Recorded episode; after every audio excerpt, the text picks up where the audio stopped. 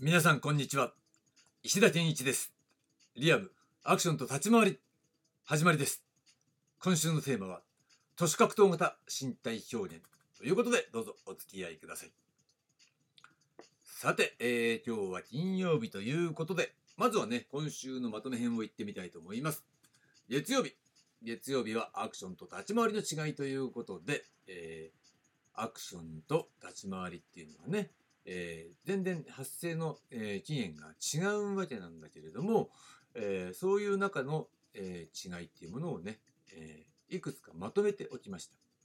で、火曜日は立ち回り型アクションとはということで、え格闘表現を中心としたアクションを格闘型アクションと定義することで、立ち回りアクションと、ね、立ち回り型アクションの、ね、違い、そういったものをね、明確に、えしたわけです。で、水曜日。は、えー、 in combative form ということで、ブルース・リーさんが提唱したね、 in combative form、The Art of Expressing the Human Body というのが、えー、徒手格闘型身体表現であって、立ち回り型アクションだよね、ということ、ね、それにまつわるお話をしたわけですね。で、昨日は都市格闘型身体表現ということで、ね、ブルース・リーさんの、えー、発言を知る前からね、えー、ぱコンテンポラリーダンスとかねそういった身体表現の影響を受けつつ立ち回りとかアクションに変わる名称ということで生み出されたのが都市格闘型身体表現だったんですよという話でした。で今日のテーマなんですが今日のテーマはストラクションでいってみたいと思います。ねストラクションはね前のエントリーでも特集しましたよね。1週間ねまるまる使ったと思うんですがようやくここに来てねアクションスターワークスでのこの流れができてきたということでねまあ宣伝じゃないんですよ何をやるのかっていうことの説明においてはストラクションを説明しないことにはいかないということになるわけですね。でこのストラクション何かっていうと単なる名称ではあるんだけど実際は名称にとどまらないというね深みがあるということですね。で、もともとはね、そう、もともとのネーミングのきっかけっていうのは、アクション専用打撃術として始まったわけですね。まあ、そういう発想で考えたことは間違いない。だから、えー、ストライクプラスアクションっていうことで、その造語としてね、えー、合成語としてストラクションという言葉を生み出して、まあ、使っていたわけですね。だけど、うん、まだね、その時点ではしっくりきていなかった。どこの段階の名称として使えばいいのかなっていうことが自分の中でははっきりとね確信を持てていなかったのねだから緩やかにそういうところで使っていたんであんまり表にはね発表してなかったと思うんですよだけどねこの技術性っていうのが総合化していったんでまあ名称もねよりねその全体私の考えるアクション技術体系全体へと広がっていったというそういう経緯があります。で、えー、ここから先はね、えー、今まであまり発表していない、えー、流れのことになるんだけど今回ね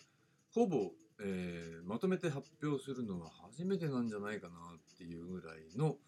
え、理論を説明したいと思うんですが実はこのね、え、ストラクションにはその根底に、え、理論技術体系っていうものがあるんですね。それがベースになってということでそのベースになっているのが検流体理論というものなんですね。で検流体っていうのはねこれテキストの方を見てもらうと分かるんだけど剣っていうのはね刀ね剣っていうことねで流っていうのは流れるで体っていうのは体で剣流体っていうふうに言うんですがその意味はっていうとこれは見て字のごとく剣術の流れを組む体術ということなんですね。でもちろんねここで言ってる剣術体術っていうのはアクションの範疇のもののことですよ、うん、だから、えー、古武術とかそういうことじゃなくてね。いわばアクション剣術アクション体術っていうような、えー、解釈でいいかと思います。つまり、えー、チャンバラからね都市格闘だよね。アクションの都市格闘っていうもの、うん、まで、えー、その流れを組むっていうことつまりチャンバラの流れを平たく言っちゃえばねチャンバラのチャンバラの流れを組む、えー都市格闘みたいな感じっていうふうに考えてもらえばいいでしょう。そうなんですよ。うん、だからそれは昨日だっけ一昨日だっけちょっと話したところにつながっていくんだけれどもまあ、えーどこだったっけ？これか、えーと火曜日ですよね。火曜日 TTA、ATT って話をしたんだけど、ね、この、えー立ち回り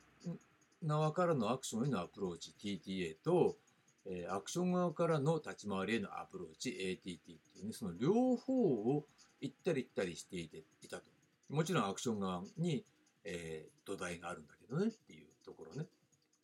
うん、そういう私だからこそ、えーその流れっていうものをどちらかにね偏ることなく最大限生かすっていう形で、えー技術体系ができた。できたっていうよりもまあ気がついただって自分ではやってるんだからさ。自分でやってることを、えー技術体系に落とし込んだっていうことが正しいのね、うん、だから、えー理論的に考えてこう練習しましたじゃなくて自分がやってることを、え技術体系に落とし込みましたっていうのが正しいあり方なんですね。でこの天竜体なんですがこれはね5段階に分かれてる。ね、でもちろんその1段階目っていうか一番端っこはチャンバラだよね。で一もう一方の反対側の、まあ、5番目っていうのはあの打撃だよね。うんっていうことになるんだけどその中に大体5段階ぐらいにその技術が分類されてて、えー一個一個隣はい隣隣っていう形で、えー移行していけばその前に前段階で生かした技術っていうのをそのまま使って隣の段階に行くと、えーそこに、えプラスアルファするだけでうまいこと移行できますよみたいな感じね。だ共通するものが貫かれているっていうこと共通の技術体系が貫かれていてそこにさらにその発展系が加わっていくみたいな形で5段階に分かれるというような形にもなっているのね。うん、まあもちろんねその時その時の、えー研究の成果をリアルタイムで反映しているので若干ねやっぱり分類を変えたり構成変えたりってことはまああるだろうけど大元は全然変わっていません。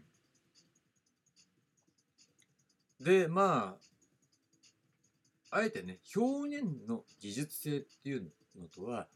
まあ、切り離して、えー説明の原理には加えていないのね実際は関連があるんだけど、えー一応この天竜体の部分ではややこしくなっちゃうので実際は関連があるんだけどそれは例えばカッコ付けになってるってイメージねカッコみたいな感じで、えー技術体系の中ではちょっと、え複雑になるから置いておくということね。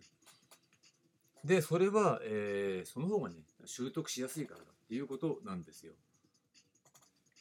でそのさ表現との関係っていうのはそれは実態としてのカリキュラムの段階で考えるべきことなのね。どこで表現と、えー技術具体的な身体を操作する技術と組み合わせて伝えるかっていうのはカリキュラム上の問題なんで、ね、一つの講座を作る時にそのあえて、えーどうしようかなっていうことは考えればいい問題だからちょっと分けているんですね。でですねストラクションっていうのは総合化された全体を統括する概念なのね。で検流体っていうのはその技術理論そういったもの根底にあるものねそれがベースになってストラクションっていうものがあるストラクションっていうのは全体的な、えー統括する概念であると。いうことでだこっちにはあの表現みたいなことも含まれている当然ストラクションの方にはね。だから単なる、えーストライクプラスアクションっていうね初期のアクション専用打撃術っていうところから始まったストラクションなんだけどもう今のストラクションは、えーそういった形で全体を統括する概念になってるからやはり STR ね冒頭のストラクションの STR っていう部分には、ね、STR プラスアクションってことでしょ？STR ってところには strategy、tactics、rendition っていうね意味が込められているわけなんですよ。ね、当然アクション戦略、アクション戦術、そして解釈ってことね。この3つがあるから表現が表現として成立するんですよっていうのが私のまあ基本的な考え方なわけだ。だから STR を加えた、えー、加えたというよりそこにねきちんと strategy tactics rendition という意味を込めた、えー、ストラクションというのが全体を統括する概念であるということになっているとねでそれを駆使して成立する、えー、身体表現であるということを意味しているわけなんですよ。でですねまあこのストラクションがアクションと一線を画すっていうのはまあポイントはやっぱね拡張性っていうことを視野に入れているところにあるわけなんですね。でまあそれは芸術性という点だけでも広がりがあるだろう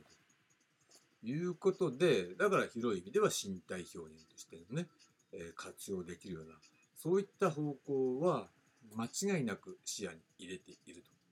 ということになります。でまあだからこそねアクションとの関係で例えるんだったらね例えばこのね、えーショーダンスってありますよね。ショービジネスにおけるダンスね。あれをやってる人たちの中では、バレエをちゃんとやってると、あの人はうまいね、体の線が綺麗だねっていうようなことってあるんですよ。それ実際私も体験して、その話聞いたからね。でもまさしく話聞いてみたら、あ、確かにそうだ、あの人バレエって言ったら、確かに綺麗だわって思いましたよ。っていうように、バレエをやってマスターしてれば、ショーダンスでも、えー、楽にトップ取れるよ、みたいなね、イメージ。でもちろんそれは今のショーダンスが高度になっててっていうことはもちろん重々理解しててバレエだけで対応できるかどうかはそれもわからないぐらい高度になってる部分もあるんだろうけど基本ね基本的な部分ねそういったイメージは絶対間違いなくあると思う、ね、それと同様にストラクションもマスターしてアクションに参入するんだったら楽々対応できるそういう感じなんですよ。でそれを想定して作ってるからだからアクション業界でアクションをやらなくてもストラクションをやっとけば、えアクションのお仕事に楽々対応できるっていうそういうイメージでアクションからずらして作っていると。アクションっていうよりもアクション業界からねずらして作ってるっていうこと。でそれは単なる身体能力をの高さっていうことだけじゃないですよっていうところも含む概念なんですね。でまあなんでそんなことが可能なんですかっていうねことなんだけどそれは簡単。ね私の実体験と、ね、先人の英知、ね、そういったものに基づく理論と体系、うん、そういったものに基づいて理論化して理論を作ってそれを体系化してる、うん、だから手間がかかってるでしょ私の経験だけでもないわけだ、うん、先人の英知に基づいてるんですよ。そういったことを最大に生かしているんですよということなんで、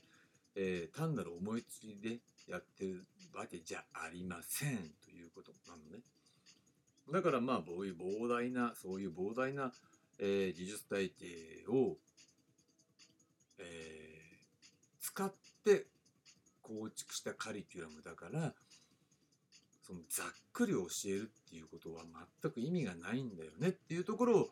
えー、理解していただきたいわけですね。だからプライベートレッスンでしか教えることができないし、えー、教わった人には圧倒的に、えー、メリットがあるという状況を作るっていう意味においてもね、プライベートレッスンが一番いいわけですよね。で、なおかつプライベートレッスンだから、ある意味やる気さえあれば誰でも、えー、マスターすることができるというか、えー、誰でもできるような形で、えー、指導するためにプライベートレッスンがあるんですよというそういう観点にもあるということでねやや、え、アクションスターワークスの宣伝につなげてみましたということでね、え、実はまだまだホームページの方あのあれから進んでなかったりするんですが、えー、もうちょっとねバージョンアップさせていきたいと思うのでよかったら見てみてください。では、えー、これにて都市格闘型身体表現という今週のテーマ終わりにしたいと思います。